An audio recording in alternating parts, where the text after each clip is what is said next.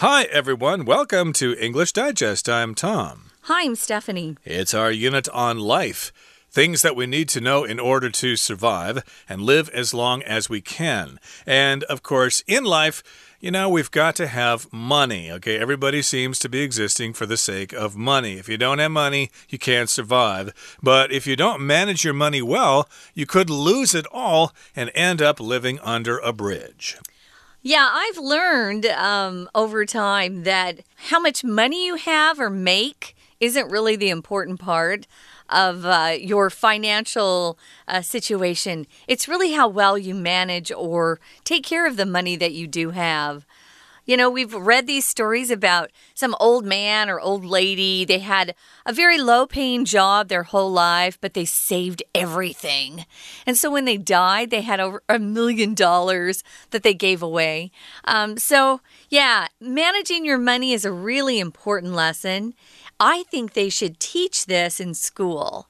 Um. They should start perhaps in junior high and teach the kids how to manage their money and why it's important because a lot of kids, you know, especially those who start going to college, they get credit cards pretty easily now mm -hmm. and they get themselves into debt and then they have to pay off a big, big credit card debt. And, you know, uh, that's no fun and it's very stressful to have debt. So, yeah, we're going to talk about managing your money and how to track it, which is really great. Yeah, we've got something specifically called expense tracking or, you know, creating a personal budget for yourself. So let's find out what this is all about. Let's read the entire contents of our lesson one time.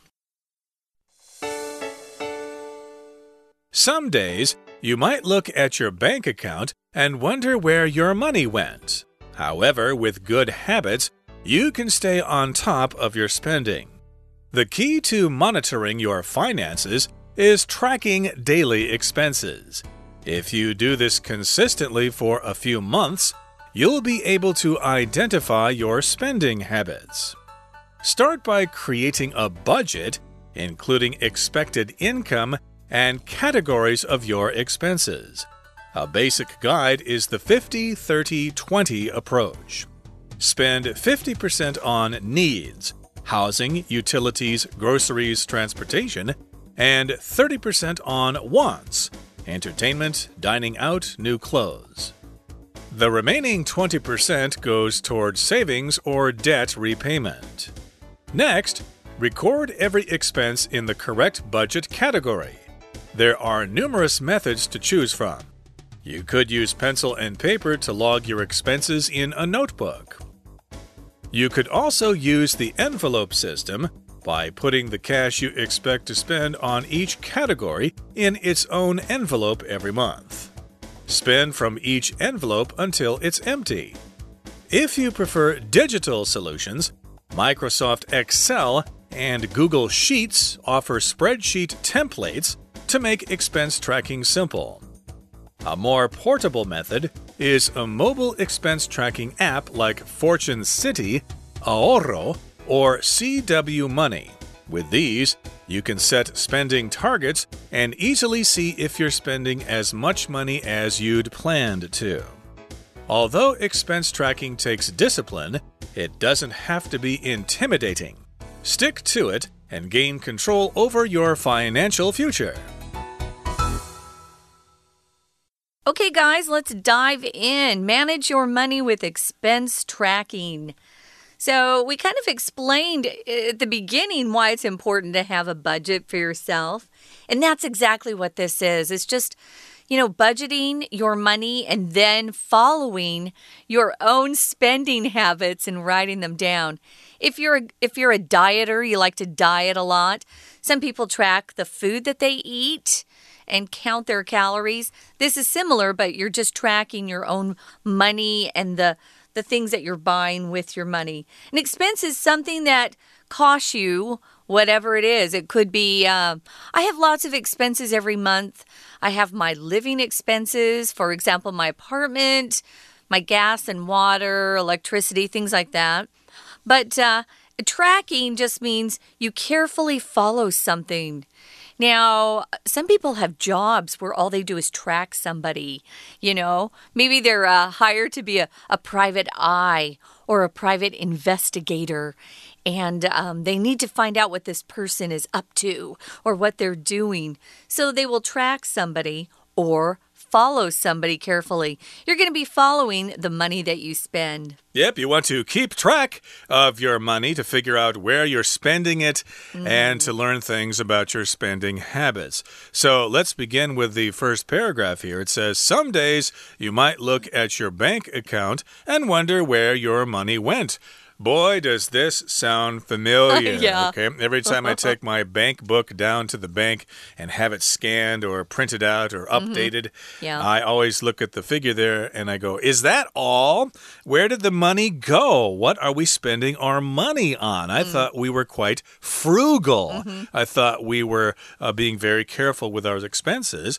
But yeah, you might look at your bank account or your bank book there and wonder where the money went and why you don't have as much money as you thought you should have.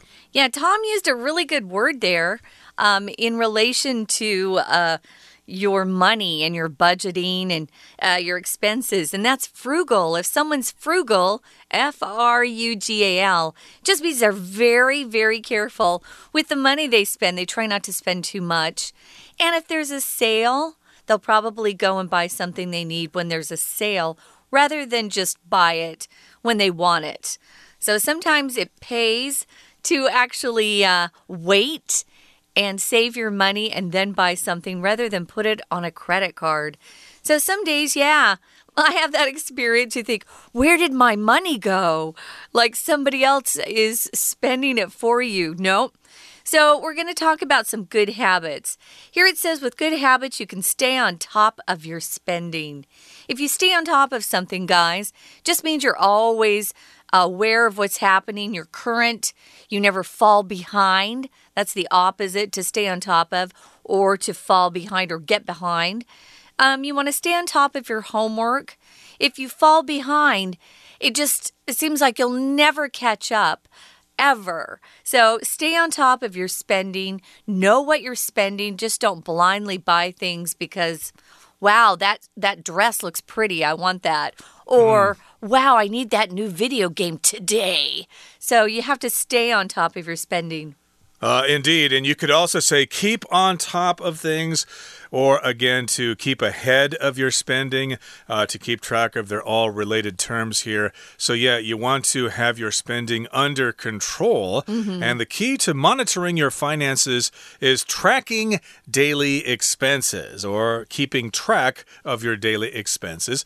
Uh, maybe you have to write everything down, carry a special little notebook or something, and every time you go to 7 Eleven and buy a soda or something, you got to write it down, write down what it is and then go back home at night and then enter it into the computer or whatever, and then look at what you've done over the entire month. So, yeah, you need to monitor your finances, keep track of them by doing this every day. Now, finances, of course, refer to uh, how you finance things, where you get the money to pay for things. So, basically, uh, finances here is just referring to how you spend your money.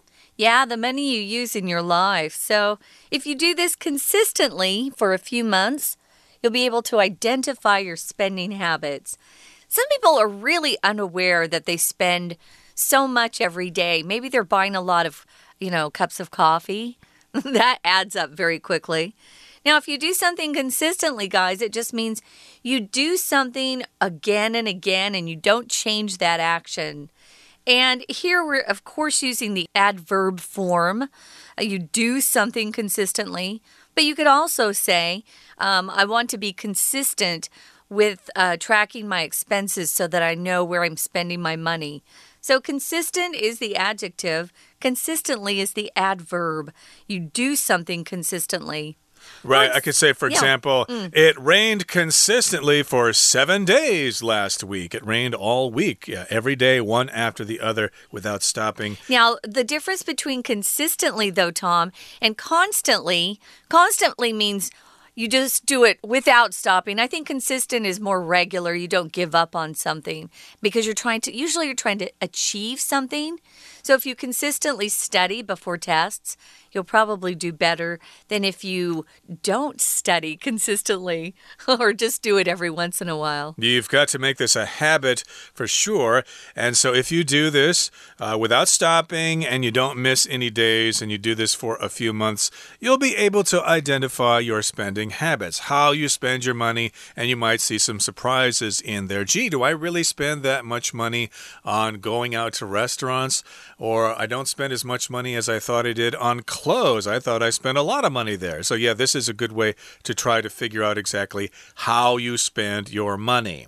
So, let's uh, again continue talking about expense tracking. Here in the next paragraph, it says start by creating a budget, including expected income and categories of your expenses. So, yeah, we've got this budget here, which basically is a list of all the things you think you're going to spend your money on and how much money you're giving yourself to spend. Okay, so I make maybe, uh, you know, uh, 100,000 NT dollars a month, so I'm going to spend 50% of that on paying back my house uh, mortgage or whatever. Mm -hmm. uh, you you know you can decide there. You basically uh, balance uh, between your income and what you spend things on. You make a list of those things. That's what your budget is. Yeah, some people go over their budget, meaning they spend too much on a particular category, maybe like movies or food. Maybe you finally discover that you've been spending way too much money on transportation. You take too many cabs or taxis. So it's a good way to see where your money's going. But that budget should keep you from spending too much in a particular category. A category is just a way to classify things, to divide things into groups according to some of their characteristics. Um, categories of movies would include action films and comedies and dramas. There are lots of ways to make categories. So it's just clearer what you need. So you might have in your budget a category that just says, you know, rent and living expenses. And maybe that includes things you have to pay for every month that are pretty, pretty, um, I don't know, they don't change. They're pretty consistent. They, the a dollar amount doesn't change very often. But uh, we're going to talk more about maybe setting up this budget. But right now, guys, we're going to listen quickly to our Chinese teacher. 听众朋友，大家好，我是安娜。大家不晓得会不会跟我一样啊？每次到了月底之后啊，打开这个皮夹就不知道钱 到底都花到哪里去了呢？如果你也有这样的困扰，今天这个课文蛮适合你的哦。因为如果我们不知道自己的钱都花到哪里，其实或许可以好好的记个账。在英文当中，这个记账的“记”呀，这个动词可以用 track。T R A C K，也就是追踪的意思。那我们平常日常生活的消费啊，你可以用 spending，S P E N D I N G，或者是 expense，E X P E N S E，expenses，开销通常都会用复数。所以，如果我们如果有真的有好习惯，也就是记账，我们就可以控制一下开销。那么在这一段的。第一段呢，第三句的地方，我们先看到句首有一个 The key to monitoring your finances is tracking daily expenses。我们关键在这个 key，在这里不是钥匙哦，而是做一件事情最重要的关键。而重点在后面的 to to 呢，是个介系词，the key to something，the key to doing something。像英文当中类似的这个用法，还有 solution。解决方法，什么的解决方法呢？问题 problem 的解决方法，the solution to a problem，或者是到一个地方的某一条道路，the way to a place。这个时候中文都翻成的，可是英文都会用介系词的 to to，因为它是一种应对的关系。所以如果我们可以把每天的支出呢都记录下来，而且连续好几个月都这么做的话，就可以 identify。就可以辨认出、发现自己的消费习惯哦。所以第二段呢，我们要来看一下，到底要怎么样来建立好一个消费习惯。首先要设立一个预算 （budget） （budget），budget，也就是说，我们大概会有多少的支出？这个所谓预期的 （expected income），还有我们支出的类别 （category） 大概是有哪一些？We're going to take a quick break. Stay tuned. We'll be right back.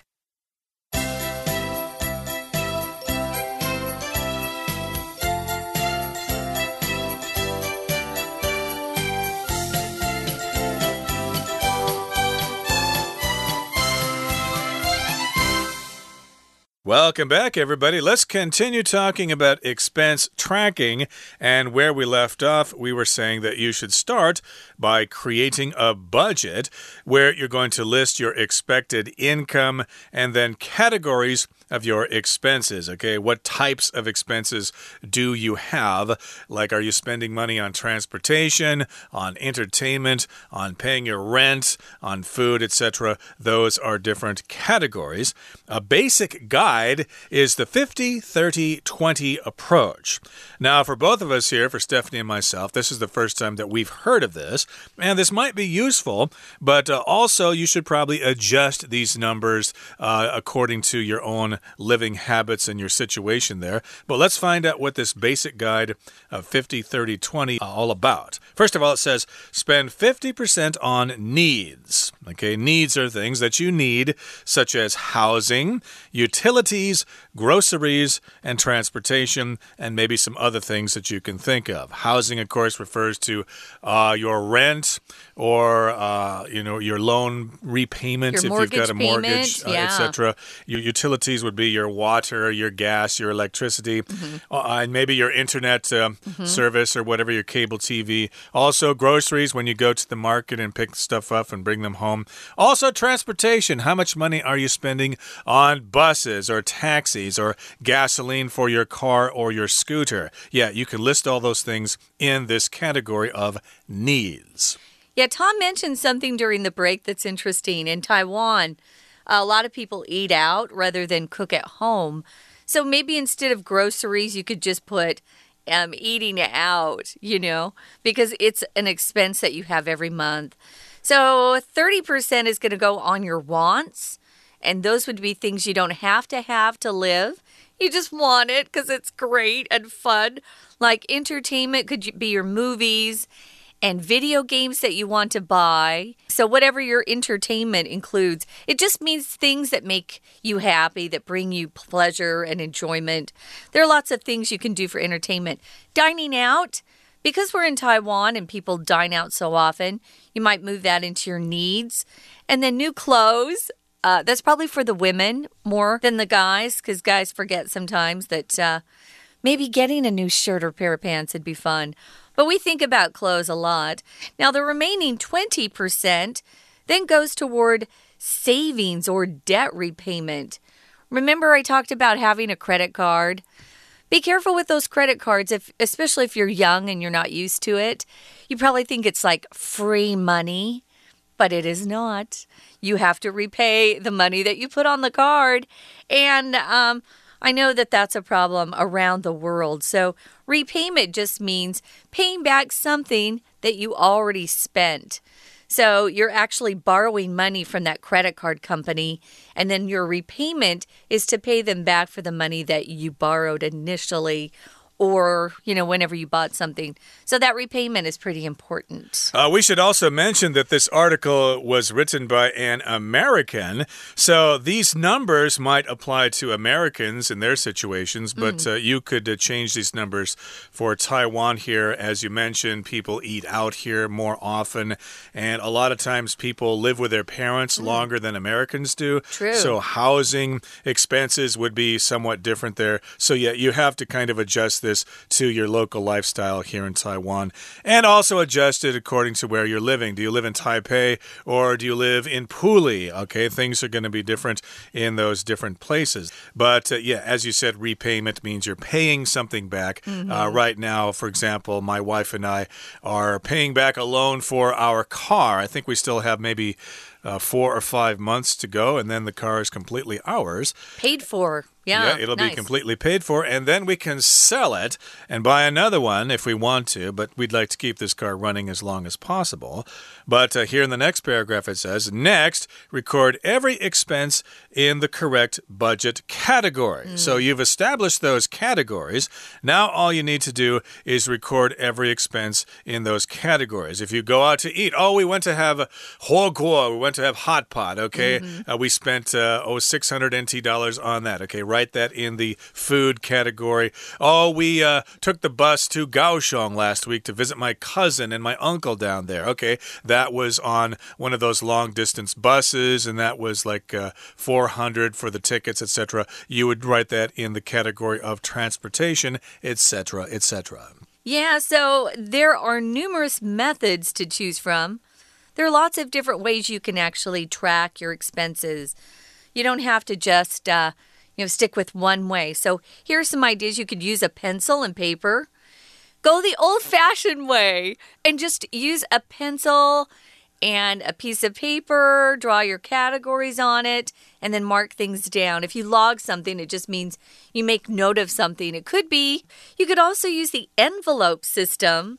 Oh, I've seen this before. Little kids tend to use this more. You could use the envelope system by putting the cash you expect to spend on each category in its envelope, in its own envelope, every month. And then you just use that cash, and when the money's gone from that envelope, uh oh, no more buying new clothes or no more new entertainment. You've gone over, you can't spend any more. That's an interesting idea. Or you maybe have to make a loan from another envelope or something. I guess you need to decide. you could borrow from yourself. Yeah, but you have to pay it back later on. Yes. And of course, you spend until each envelope is empty. I kind of do something myself there. I put money in an envelope, uh, like each time I get paid, maybe uh -huh. put a uh-huh. thousand in there. And then when that builds up, I can use that to buy myself a new toy, like oh, a, a, new bicycle or something yeah. like that. So, uh, let's go on here to the next sentence. It says, if you prefer digital solutions instead of pencil and paper, mm -hmm. you want mm-hmm. to do it on your phone or your computer, well, Microsoft Excel and Google Sheets offer spreadsheet templates to make expense tracking simple. So, if you talk about something digital, that's usually referring to computers. Mm -hmm. Now, this is exactly what I do. Microsoft Excel, of course, is pretty it's a pretty complicated piece of software, but you don't have to use all of the cool functions in Excel. Just use a simple way to track and log your expenses. Google Sheets also offers spreadsheet templates. Uh, this word templates can also be pronounced templates. Um, I tend to say templates, they're both correct. So, a more portable method and this is probably what is going to catch the eye of a lot of our listeners. If it's portable, it means it's easy to take around or carry around with you. A desktop computer is not portable. A laptop is portable, laptop computer. So here are some expense tracking apps. There's Fortune City, Ahorro, mm. or CW Money. That middle one is uh, Spanish for, what'd you say, Tom? It means savings, yeah. basically. So yeah. these are some apps. What I do, guys, I just download apps. I try them out. If I don't like it, I just delete it. That's uh, a good something. option there yeah. if you want to do something portable with your mobile phone. And with these, you can set spending targets and easily see if you're spending as much money as you'd planned to. So there's mm -hmm. that mm-hmm. pattern as much as. Okay, so yeah, use those software programs or those apps to figure out uh, where your money's going and uh, if you're keeping within the budget. So, here in the final paragraph, it says Although expense tracking takes discipline, it doesn't have to be intimidating. Stick to it and gain control over your financial future. So, yeah, it takes discipline, it takes self control. Yeah, but if you learn how to do this when you're young, especially, it will change your life. So, good luck, guys. Uh, we encourage you to try this. And if you're you know, fully grown and you have children, it doesn't matter. It's never too late to start tracking your expenses and watching your money and uh, saving for the future. That's it, I guess. We're going to listen to our Chinese teacher one more time and then we'll be back to say goodbye. 当然，专家比我们更了解啦，所以他有提出一个 basic guide。这个基本的准则呢，就是五十、三十、二十法则。在英文当中，这种专门的方法 一种方法 method 或者是 approach a p p r o a c h 这个 approach 到底是什么呢？首先，这个所谓的百分之五十一定要花在必要的东西，例如 housing 租房子啊、买房子啊、水电设施啊、水电瓦斯。注意这个字叫做 utility utility 还有剩下的一些什么买杂货啊、交通啊，这个占百分之五十，而百分之三十呢，则是你的 wants，到底想要吃什么啊，买什么东西娱乐。剩下的百分之二十，the remaining twenty percent，则是偿还债务啦，或者是存起来。那么接下来，到底我们要怎么样记呢？其实有几种方法可以选择，好几种方法。我们想到很多，大概会用 many，可是文章当中用的这个字也蛮常见，叫做 numerous。numerous。第一种方法就是直接用纸笔来记，不过这个记呢，你大概会想用 write 或者是 take notes，但是文章用了一个蛮正式的正式记录的动词，叫做 log。第二种呢，干脆用一种叫做 envelope system，它是信封袋记账法。它是怎么做呢？我们来看这一段的第四句。You could also use the envelope system。那么这个信封袋的记账法呢，是借由做一个动作，by putting the cash，把现金放进去。现金要放到哪里呢？当然是放到信封里面喽。所以先行词其实是 the cash。那么关系词从 you。到后面的 category 这个地方，关带的 that 或者是 which 省略掉了。那么它限定这个现金是 you expect to spend on each category，在每一个类别期望会花的多少的现金。而动词这里的 put 把现金放到哪里呢？跟着这后面的放到信封袋里 in its own envelope every month。那么第三种呢，则是数位的方法。如果你喜欢用电脑的，像是 Excel 啊，或者是 Google Sheet 提供的这种试算的表单，都可以让记账变得很简单。当然，最后一种就是我们平常用的手机，这是一种很便利的、很稀便的 portable 可携带的方式，也就是用一些 expense tracking app。expense tracking 在这边则指的是记账的。形容词。